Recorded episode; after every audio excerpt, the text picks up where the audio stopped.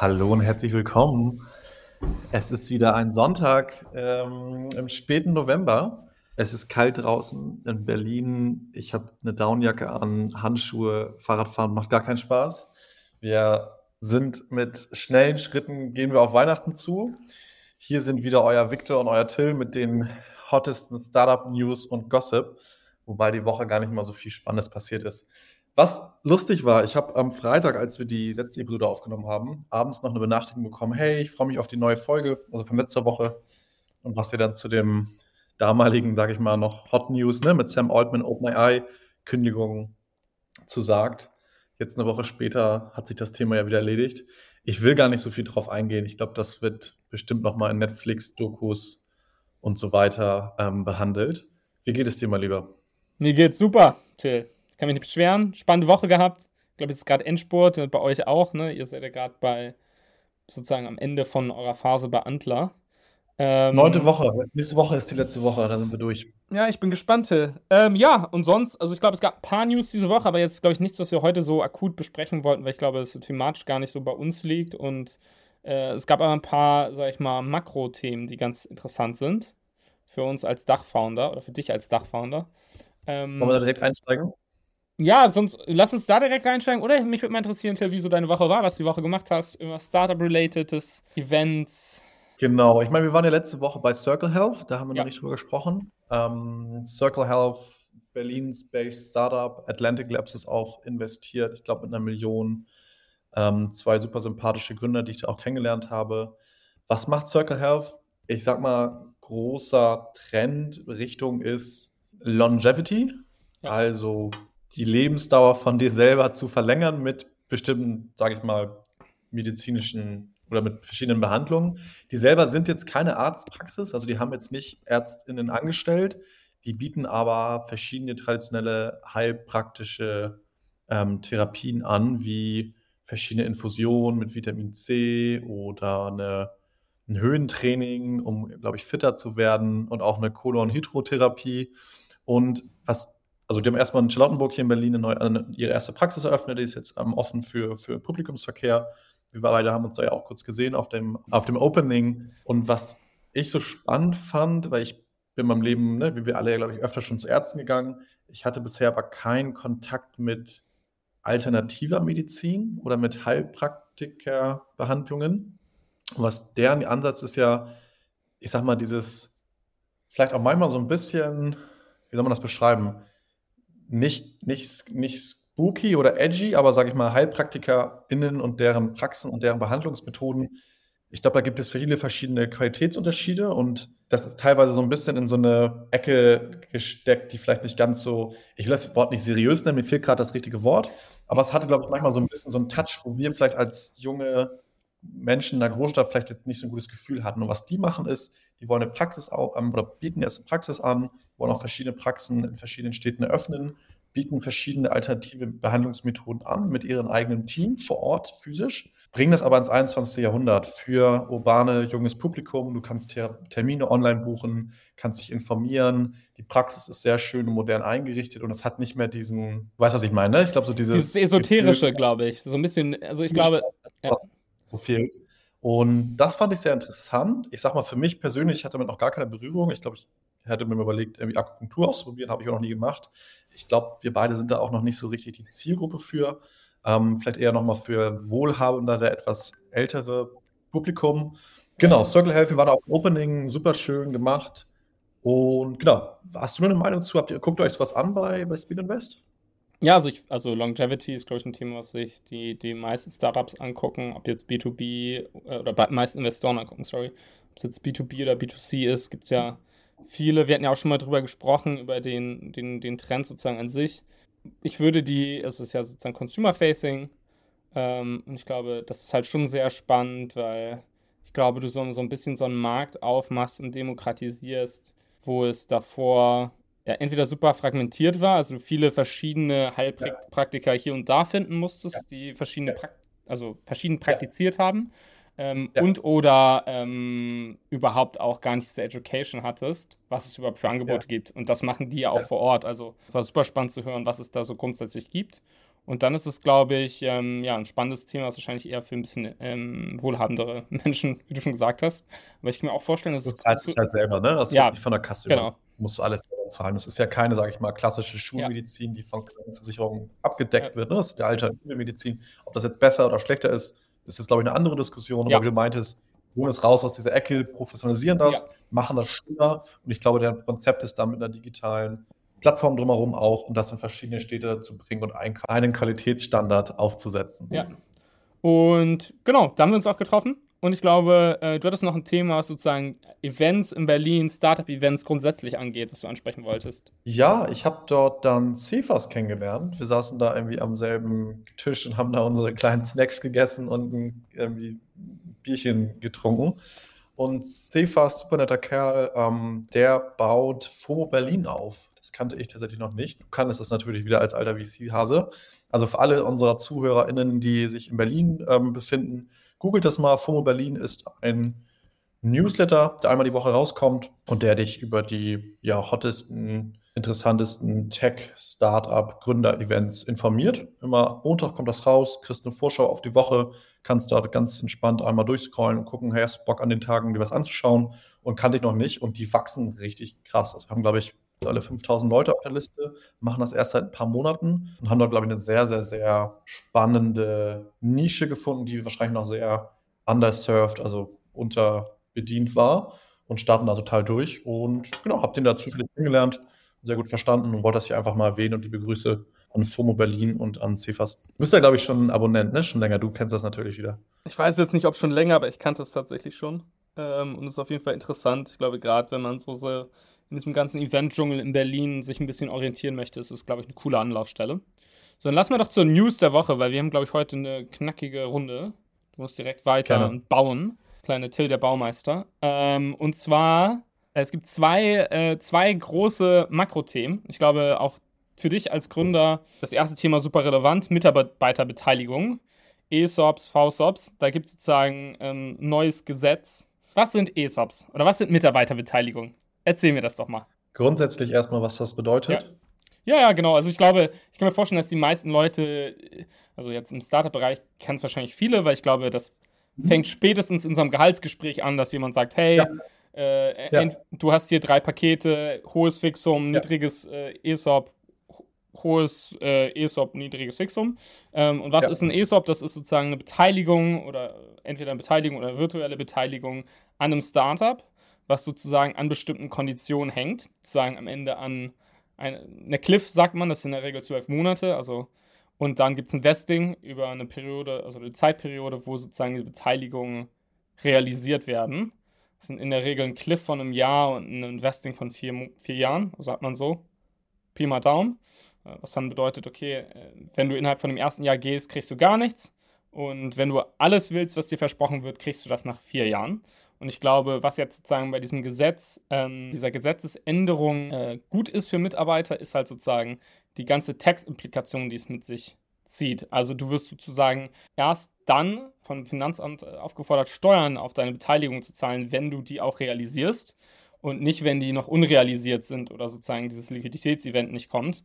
Weil sonst ist es natürlich was, keine Ahnung, du hast mehrere Uprounds und du hast ein Prozent an der Firma, die, die X wert ist, äh, musst du darauf sozusagen Steuern zahlen und äh, woher kriegst du das Geld? Im Zweifelsfall äh, hast du vielleicht auch nicht so viel Geld verdient, weil du darauf verzichtet hast, hast um ein höheres ESOP zu kriegen.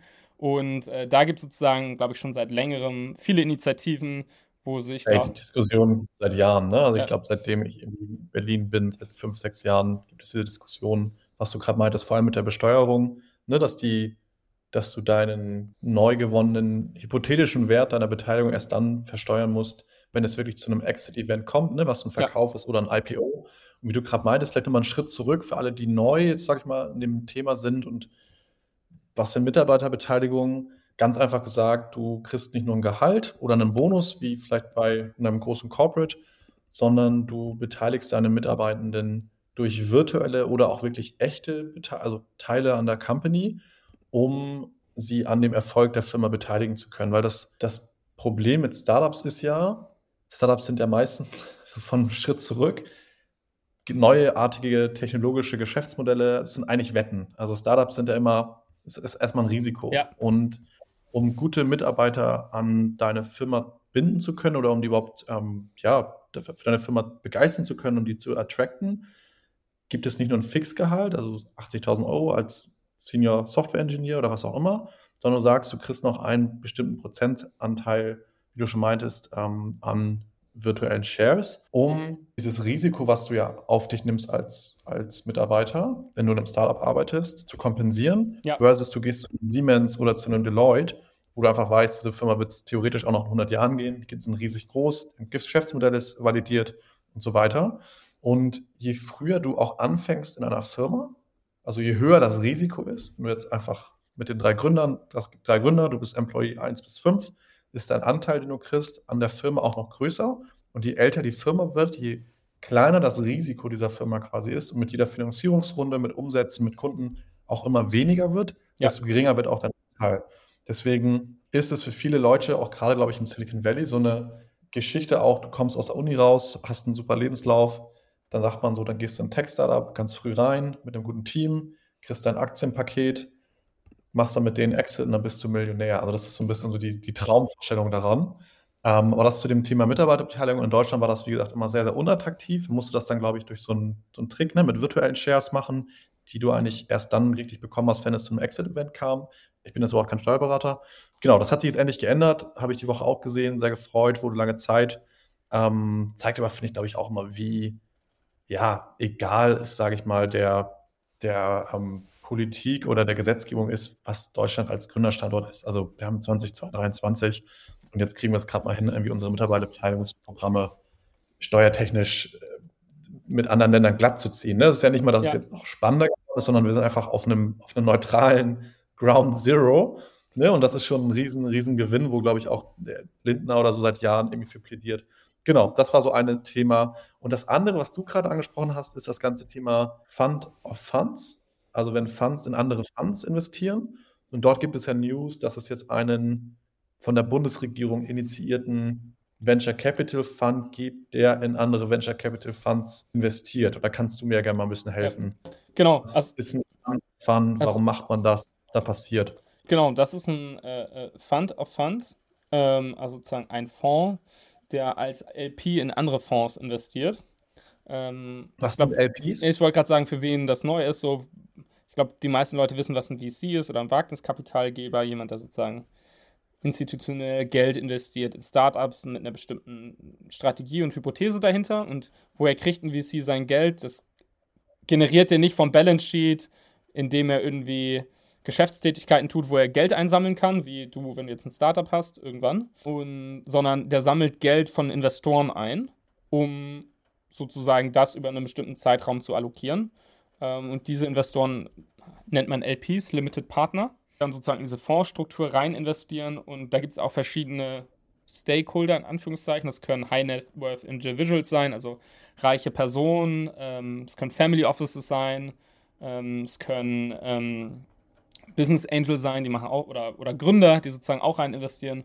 Oder halt institutionelle Investoren, Fund of Funds, die sagen, hey, Sie haben eine Strategie. Auch, ne? also ja, Corporate, genau. Corporates, die sozusagen über ihre Corporate Finance Abteilung oder wie auch immer teilweise auch äh, dedizierte Vehikel dafür haben, ähm, in Startup oder in, sorry, in äh, VCs zu investieren. Genau, da gibt es einen 1 Milliarden Fonds, Fonds, also Fund of Funds, der sozusagen in Deutschland aufgesetzt wurde. Das ist ehrlich gesagt jetzt auch nicht riesig, wenn du überlegst, also die meisten. Für Deutschland schon. Ja, für, ja, aber es ist immer traurig zu sagen, ja, für Deutschland schon. Die meisten Ami-Fonds legen halt, da legt ein einzelner Fonds irgendwie einen 2 Milliarden Fonds auf für, für Early Stage Investment. Das ist eine, Bewegung in die richtige Richtung, oder? Ja, ist, da also, hast du schon recht. Mit Mitarbeiterbeteiligung ja. und es ist ein Signal, das ist ja jetzt der, der neue Base Point, Basecamp, wo wir jetzt anfangen und in der Zukunft ist er hoffentlich dann, ja. ne, wenn das normal ist, größer. Also, wenn man sich das einfach mal so überlegt, die können 100 Tickets, A, 10 Millionen in andere Funds investieren, wenn man es so runterbricht. Und das ist schon echt richtig gut. Also 10 Millionen sind auch schon große LP-Stakes sozusagen. Und ich bin mal gespannt. Mal ganz kurz ja. Verständnis. Dieser, dieser Fund of Fund von der Bundesregierung, ne, ja. auch aus, ich glaube, verschiedenen LPs. Dieser, dieser Fund hat auch wieder verschiedene LPs, also verschiedene Institutionen und ja. ähm, KfW, also eine bundesnahe oder eine bundesstaatliche Bank. wie läuft das dann, wenn ich jetzt Early Bird bin und ich habe meinen siebten Fund, weil ich seit 20 Jahren das mache, ne? das ist ja auch so, so Time Periods oder so Vintages, Jahr, Jahrgänge. Mache ich dann Fundraising bei der Bundesregierung, also bei diesem neu geschaffenen Fund als VC und bewerbe mich mit meinem nächsten Fund, dass ich von denen ein Stake bekomme? Ja. Also okay. du, du, ist es, du musst halt auch Fundraising machen wie ein Startup. Und das ist auch, ja. würde ich sagen, genauso ja. tough wie bei einem Startup. Weil du wirst auch gemessen ja. an, ja, okay, wie viele Vintages hast du, wie ist deine Performance, DPI, TVPI, wie stehen deine Fonds gerade, ähm, was konntest du zurückspielen, was ist sozusagen gerade im Gegensatz zum, zum, zum normalen Stockmarket äh, passiert. Ja. Ähm, und da kann man sicherlich auch nochmal in Zukunft ein bisschen tiefer einsteigen, aber in der Regel würde es wahrscheinlich so ausschauen. Ähm, ist auch ein längerer Prozess. Ähm, also es ist nicht wie bei einem Startup ein zweimonatiges Fundraising, sondern so LPs, gerade institutionelle, gucken sich halt viele schon sehr detailliert an und da greifen dann auch sozusagen Finanz- Regulator greifen mehr Regulatorik-Themen, sozusagen, die dann mhm. auch relevant sind. Genau. Ich glaube, das war's so von den zwei ähm, Makro-Themen, die wir heute auf dem Tisch haben. Ich weiß nicht, hast du noch eine knackige Runde bisher? Hast du noch eine Frage? Ich hätte noch eine Frage an ja. dich und zwar ist es heute diese Woche bei mir spontan aufgekommen, rein aus Interesse. Wir sind jetzt mit schnellen Schritten bei Händler fast durch. Wie gesagt, wir sind gerade in der neunten Woche. Wir hatten heute unseren letzten Friday-Pitch, feilen in unserem Pitch-Deck. Wir haben das IC Anfang Dezember bei bei Endler. Nächste Woche ist die letzte reguläre Woche des Programms. Ging super schnell, macht super Spaß. Was ich mich jetzt gefragt habe, ganz anderes Thema. Da würde ich gerne mal deine Meinung hören. Und zwar, was hältst du von VCs, die eigentlich aus EinzelgründerInnen bestehen oder aus Angels? Also sowas wie Cocoa oder auch 10x Founders. Hast du da eine Meinung zu? Was sind da so die Vor- und Nachteile? Ähm, hast du da Erfahrungswerte mit? Ähm, sind die Gründer freundlicher, sind die näher dran, weil die selber ne, als LPs ehemalige. GründerInnen haben? Was ist so da dann meine Meinung? Was ist da vielleicht auch der Vorteil gegenüber einzelnen Power Angels, die vielleicht einzelne größere Tickets machen, versus einen Syndicate aus zehn einzelnen Angels, die du in der Runde reinholst? Also ich glaube, der Unterschied zu Angels oder Power Angels ist, dass die halt LPs haben, also dass sie sozusagen nicht nur ihr eigenes Geld investieren.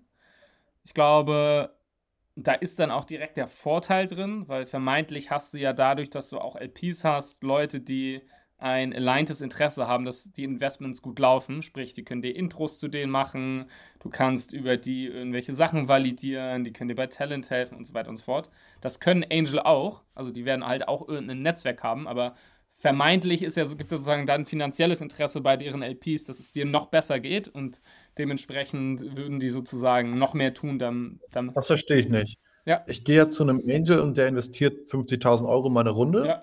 Und dann habe ich einen persönlichen Kontakt mit dem. Je nachdem, wie der ausgelastet ist, hat er mehr oder weniger Zeit. Dann hilft mir auch mit seinem Netzwerk. Wenn ich jetzt mal zu einem Cocoa gehe oder zu einem 10x, ist das ja ein Fund mit aber dahinter, sage ich mal, 50 Angels. Ja. Ist dann der Vorteil, dass man nochmal diese Investmentmanager, diese Partner und diese VC-Struktur hat, die die ganzen Angels managen. Das habe ich noch nicht so ganz. Ja, ja genau. Also du hast halt mehr Leute, die Interesse darin haben, dass es dir gut geht. Weil die auch ein finanzielles Interesse ja. haben. Weil die 50 Angels, die dahinter hängen, die wollen, dass du den Fund returnst.